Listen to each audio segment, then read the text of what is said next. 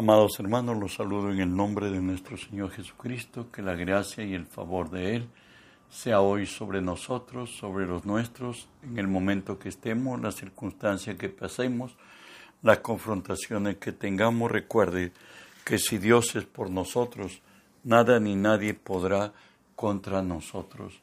Hoy estudiamos la palabra del Señor en el Salmo 15, que nos dice así, Jehová, ¿quién habitará en tu tabernáculo? ¿Quién morará en tu santo monte? Oramos, Padre, bendigo tu nombre. Te doy gracias que siendo hombre me concedes el privilegio de presentarme hoy delante de ti y ponerme por ti delante de tu pueblo.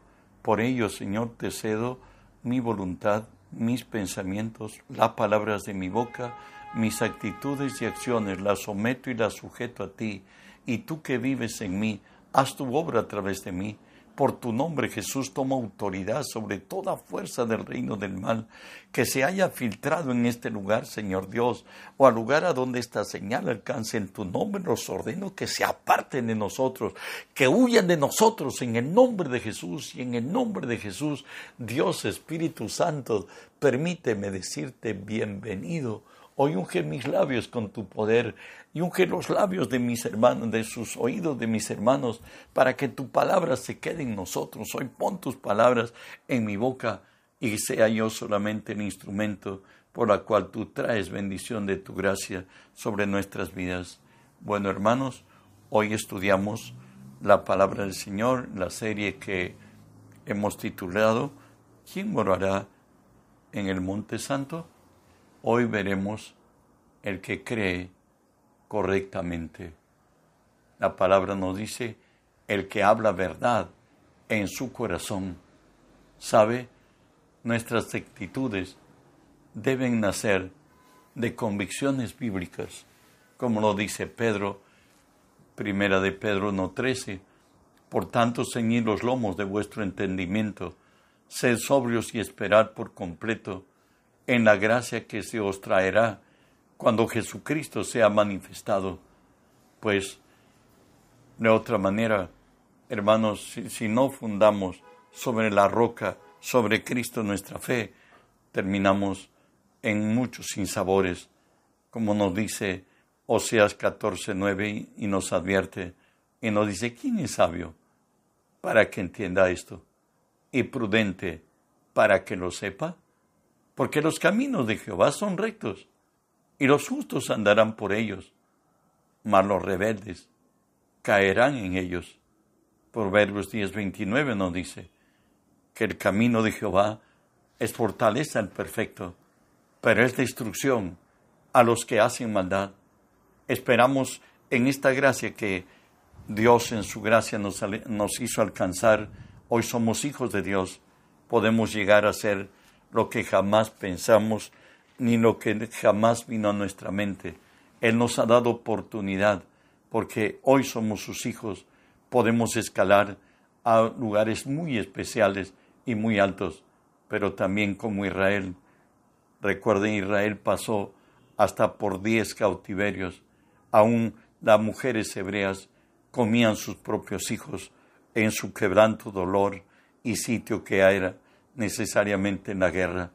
Dios nos libre y nos haga hacedores de la palabra y no tan solamente oidores. No dice la palabra de aquellos que son religiosos.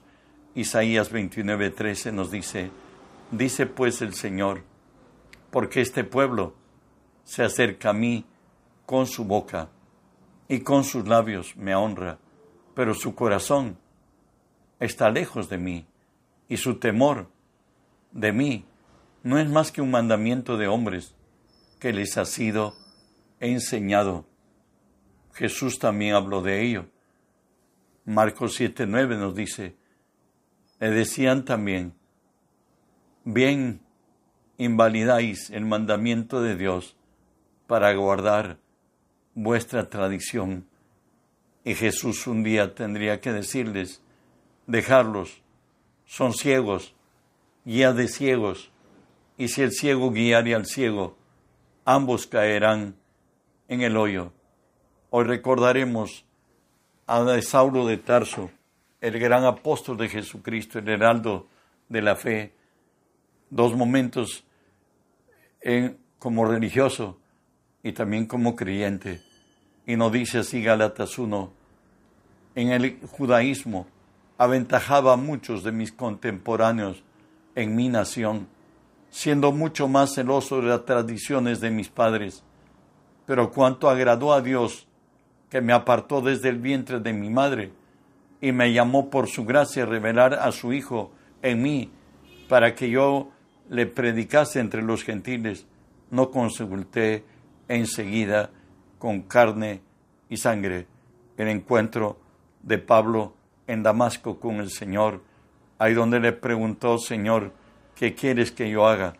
El Señor le ordenó que vaya a la casa de un tal Simón en la derecha en Damasco, la calle llamada la derecha, y el enviado fue, le impuso las manos y recuperó la vista, fue bautizado en el Espíritu y también en el agua. Y Romanos 1, 16 y 17, Él vuelve a recordar de estos momentos. Hoy, ya en Cristo, dice así, porque no me avergüenzo del Evangelio, porque es poder de Dios para salvación a todo aquel que cree, al judío primeramente y también al griego, porque en el Evangelio la justicia de Dios se revela por fe y para fe, como está escrito, mas el justo por la fe vivirá. En Filipenses 3, Pablo escribe de su tiempo en el judaísmo, de quién era él, y él puede decir finalmente, cuántas cosas eran para mí ganancia, las he estimado como pérdida por amor a Cristo. Y continúa diciéndonos, y ciertamente aún estimo todas las cosas como pérdida por la excelencia del conocimiento de Cristo Jesús, mi Señor, por amor del cual lo he perdido todo y lo tengo por basura para ganar a Cristo y ser hallado en Él, no teniendo mi propia justicia, que es por la ley, sino que la que es por la fe de Cristo, la justicia que es de Dios por fe.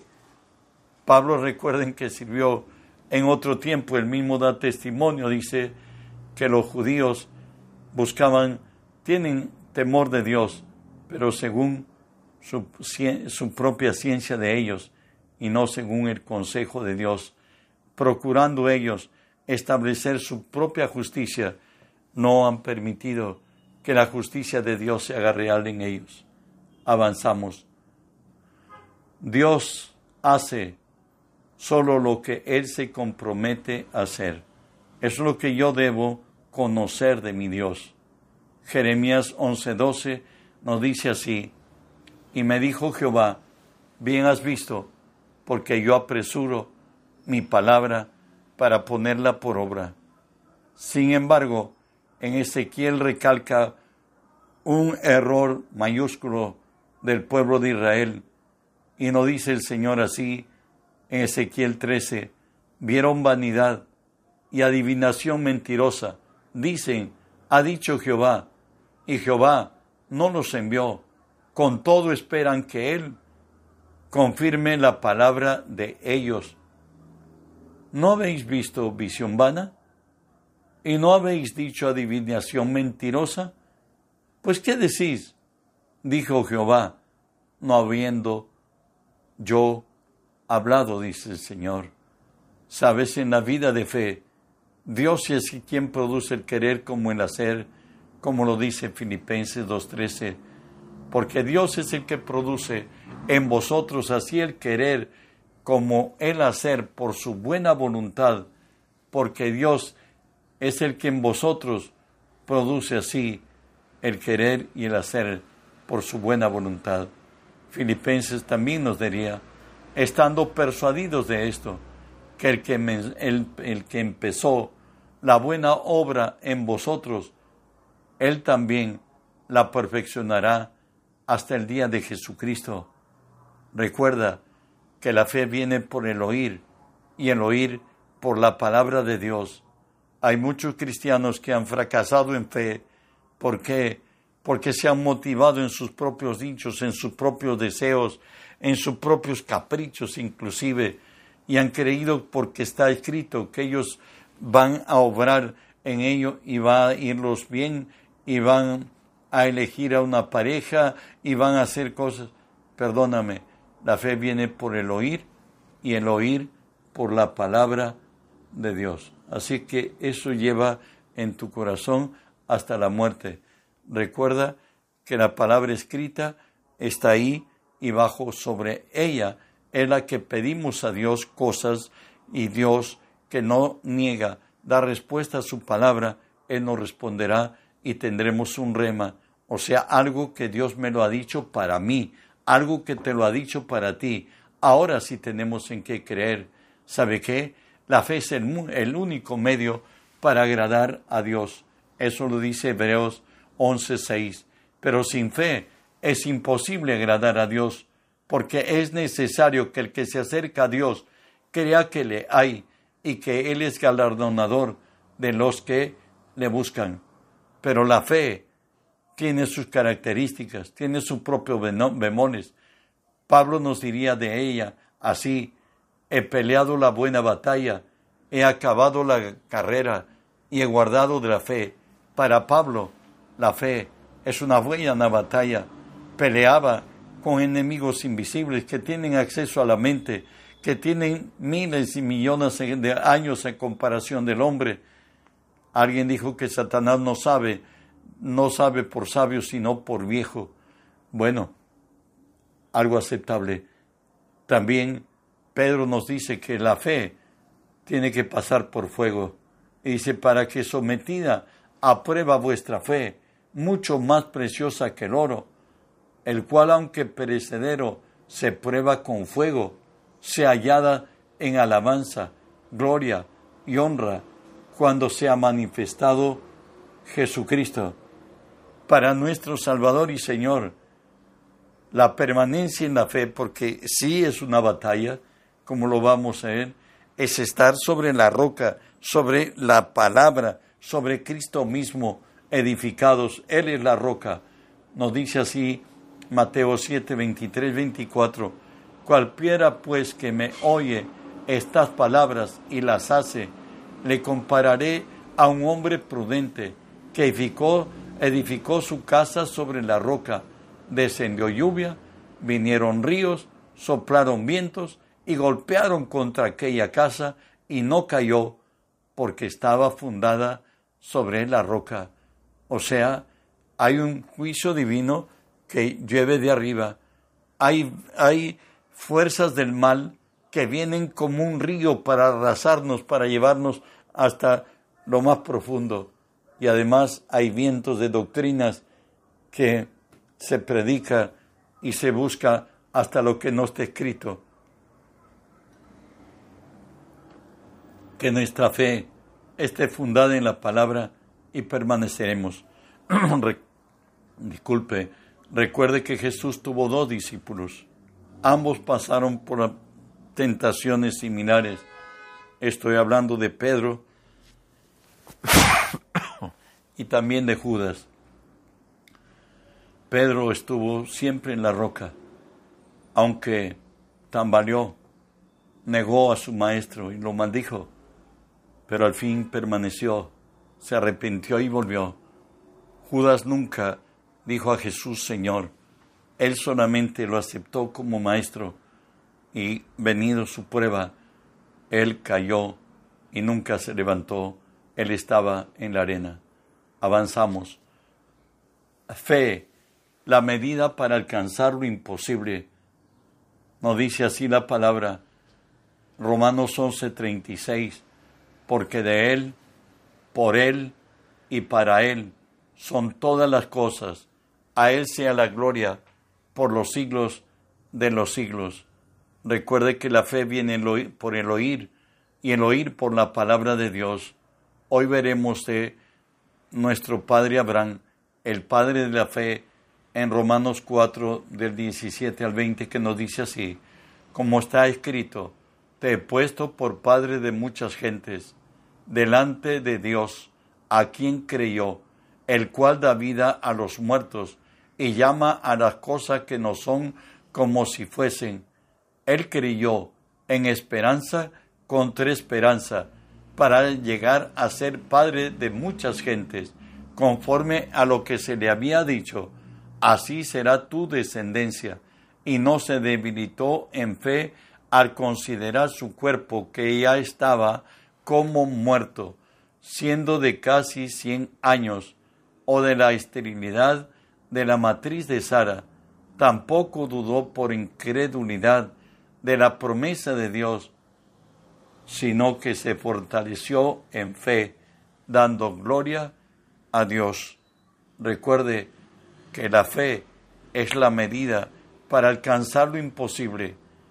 Tanto Abraham como Sara hoy ya estaban muy mayores. Abraham ya tenía 199 años y Sara igualmente ya había cesado su costumbre, ya eran muy avanzados de edad, pero ambos creyeron a Dios y su fe le fue contada por justicia y Dios los bendijo y nacieron sus hijos por multitud, de tal manera que nosotros también somos considerados hijos de Abraham por fe. Avanzamos. Recuerde que la fe nos dice, si puedes creer, para el que cree, todo es posible. Y esto nos dice Hebreos 29 al 34. Por fe pasaron el mar rojo como por tierra seca, e intentando los egipcios hacer lo mismo, fueron ahogados. Por fe cayeron los muros de Jericó después de rodearlos siete días. Por la fe, Raá la ramera no pereció juntamente con los desobedientes, habiendo recibido a los espías en paz. Y, ¿qué más digo? Porque el tiempo me faltaría, contando a Gedeón, a Gedeón, de Barak, de Sansón, de Jepté, de David, así como de Samuel y de los profetas, que por fe conquistaron reinos, hicieron justicia, alcanzaron promesas, taparon boca de leones, apagaron juegos impetuosos, evitaron filo de espadas, sacaron fuerzas de la debilidad, se hicieron fuertes en batalla, pusieron en fuga a ejércitos extranjeros. ¿Sabe qué? Por la fe, la fe es la fortaleza para sufrir lo indecible. Hoy volveremos a, a una historia del primer mártir del cristianismo. Jesús dijo en Mateo 24, 9, entonces os entregarán a tribulación y os matarán y seréis aborrecidos de todas las gentes por causa de mi nombre. Hoy tenemos a Esteban, el primer mártir del cristianismo, uno de los diáconos elegidos para la repartición de la comida y él no quedó ahí, él creció y Dios lo hizo muy grande. Hechos 7 nos dice del 55 en adelante, pero Esteban, lleno del Espíritu Santo, puestos los ojos en el cielo, vio la gloria de Dios y a Jesús que estaba a la diestra de Dios y dijo, He aquí veo los cielos abiertos y el Hijo del Hombre que está a la diestra de Dios. Entonces ellos, por cierto, los que le apedreaban, dando grandes voces, voces se taparon los oídos y arremetieron a una contra él. Y echándole fuera de la ciudad le apedrearon. Y los testigos pusieron sus ropas a los pies de un joven llamado Saulo y apedreaban a Esteban, mientras él invocaba y decía, Señor Jesús, recibe mi espíritu. Y puesto de rodillas, clamó a gran voz, Señor, no les tomes en cuenta este pecado. Habiendo esto, dicho esto, durmió. Recuerde que la palabra nos dice que para el cristiano el vivir es Cristo y el morir es ganancia. Y aun cuando seamos dignos de ofrendarnos por Cristo nuestras vidas, Él estará con nosotros. Se dice, y es verdad bíblico, hay el don del martirio. Por cierto, una sola vez se lo practica y estaremos en gloria eterna juntamente con Cristo. Sabes, es necesaria la paciencia en este camino que tenemos que conociendo a Dios. Por ello nos dice la palabra, os es necesaria la paciencia para que habiendo hecho la voluntad de Dios, obtengáis la promesa. Habacuc nos vuelve a exhortar, aunque la visión tardare, aún por un tiempo, más se apresura hacia el fin. No mentirá, aunque tardare, espéralo, porque sin duda vendrá, no tardará. He aquel, he aquí, he aquí que aquel cuya alma no es recta se enorgullece, mas el justo por la fe vivirá. Dios quiere hombres y mujeres que tengamos paciencia, que podamos esperarle confiadamente. David podía decir, Salmo 40, pacientemente esperé a Jehová. Él oyó mi clamor y extendió su brazo y me sacó del lodo cenagoso, del pozo de la desesperación, y puso luego un cántico luego en mi boca, alabanzas al Creador. Dios quiere que aprendamos en comunión a depender y a sostenernos solo de Él, pues Él es Dios fiel, en Él hay virtud y gracia y misericordia. Reenviemos el mensaje que otros conozcan más de Dios y que honremos a Dios con nuestras vidas y si es el privilegio con nuestra muerte, pues Dios sea glorificado sobre todo. Bendiciones.